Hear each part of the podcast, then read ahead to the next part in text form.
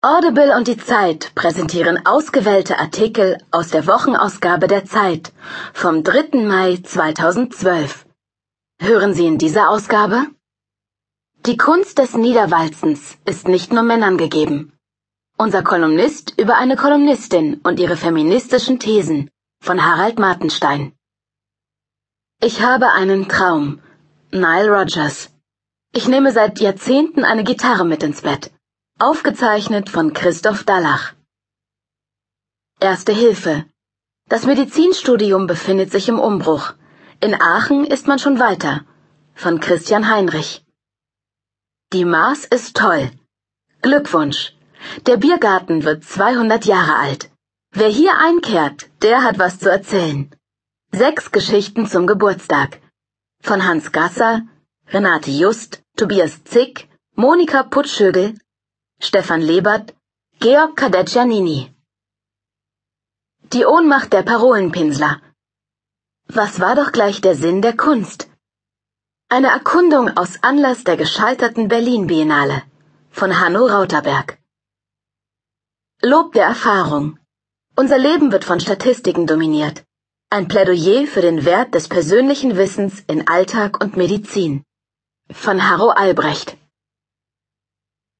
Spür die Schraube. Ausgerechnet in Hightech-Unternehmen, in denen Maschinen und Computer herrschen, ist persönliche Erfahrung unersetzbar. Von Burkhard Straßmann. Stimmt's? Kann ein Schwert einen fallenden Seidenschal durchtrennen? fragt Carsten Chamba aus Stuttgart. Christoph Brösser antwortet. Tod des Autors. Der Kampf um die Urheberrechte im Internet ist mehr als nur ein Streit um die Vergütung. Dahinter steckt eine alte Frage. Verschluckt die moderne Gesellschaft das Subjekt? Von Thomas Asheuer. Das letzte. Unser Kolumnist über Verwechslungen von Fines. Die Merkel-Wahlen. Bald gibt es in Europa fünf Abstimmungen, die unterschiedlicher nicht sein könnten, aber alle die Kanzlerin treffen. Von Bernd Ulrich. Abseits stehen. Die Fußball-EM in der Ukraine abzusagen wäre falsch. Das Regime kann man anders unter Druck setzen. Von Michael Thumann. Der Schwammeur. Bernd Schlömer, der neue Piratenchef, wollte ein Gefängnis leiten. Es kam etwas anders. Von Kui Pham. Die Wahl mit den Fäusten. Kommunisten und Rechtsextreme werden bei den griechischen Wahlen ins Parlament einziehen. Was verbindet sie? Von Michael Thumann. Wie die Not nach Holland kam. Immobilienblase, Rentenlücke, Armut. Die Spardebatte zerreißt das Land. Von Petra Pinzler. Der geheimnisvolle Sanierer. Jetzt mal Ruhe im Laden. Nach dem Trubel um die Karstadt-Insolvenz soll der Brite die Warenhäuser wieder attraktiv machen. Von Julian Trautig. Zeit. Höre die Zeit. Genieße die Zeit. Die Ohnmacht der Parolenpinsler. Was war doch gleich der Sinn der Kunst? Eine Erkundung aus Anlass der gescheiterten Berlin Biennale von Hanno Rauterberg. Die Zeitausgabe 19 vom 3.5.2012. Es geht um die Gruppen am Rande der Gesellschaft. Es geht um direkte Aktionen, Demonstrationen und Proteste gegen Nationalismus, Neonazismus und Kapitalismus. Es geht um Folter sowie illegale Militärprozesse und Verhaftungen. Es geht um die aktuelle Bedrohung der Meinungsfreiheit.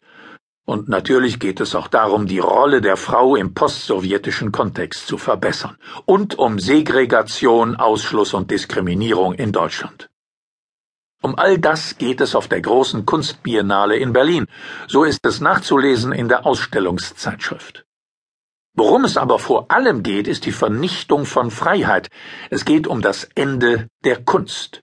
Alles, was keine Politik ist, ist keine Kunst, sondern nur eine tote Vogelscheuche, gefüllt mit Scheiße und Reflexion.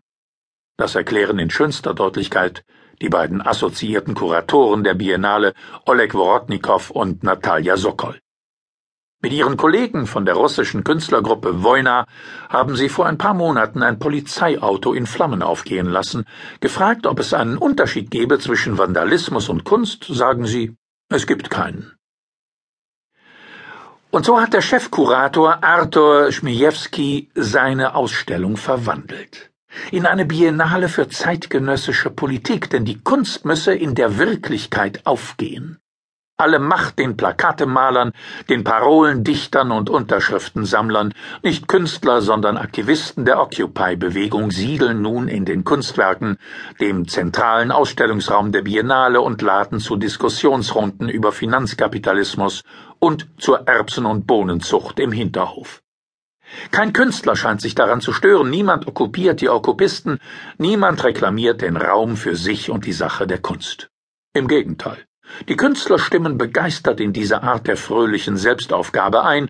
Keine schwierige Kunst, kein Rätsel, alleine reine Nachricht, reine Information und einfache direkte Aktion, eben Kunstjournalismus.